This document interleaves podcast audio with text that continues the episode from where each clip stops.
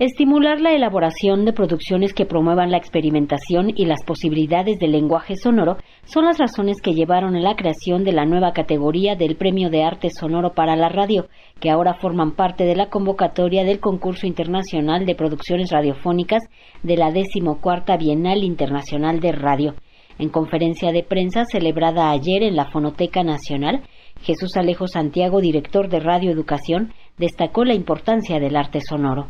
esta categoría que sin duda resulta muy muy importante porque nos permite no solo tratar de regresar a nuestros orígenes, sino seguir mirando hacia el futuro, porque no dejan de ser estas exploraciones, este radioarte, este arte sonoro, unas nuevas maneras de ver al mundo, de entender la realidad que estamos viviendo, sobre todo a partir del tema de la Bienal,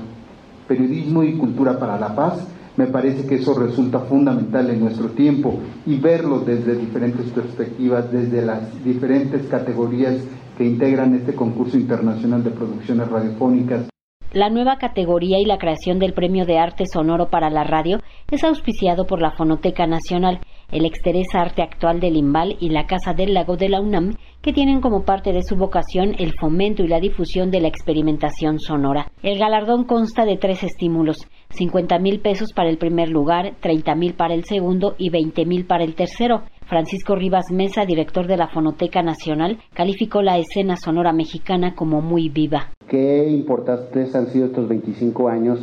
en la creación de una escena sonora muy viva y muy poderosa,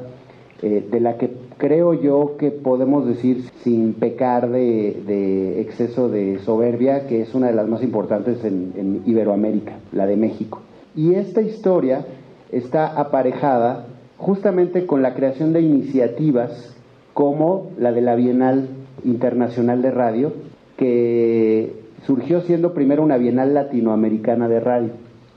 que con los años fue tan importante su crecimiento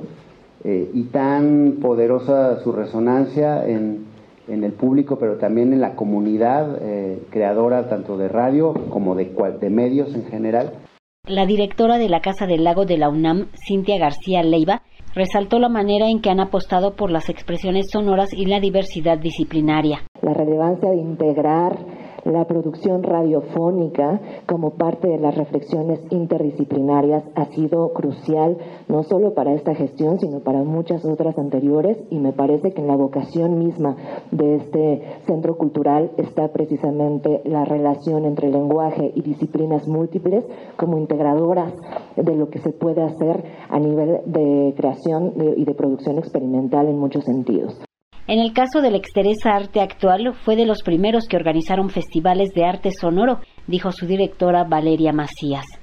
Basta recordar, por ejemplo, que Exteresa Arte Actual fue sede de los primeros festivales de arte sonoro en México y esto pues despertó y avivó el interés de distintas comunidades de artistas que a partir de entonces encuentran en el sonido un vehículo de expresión creativa.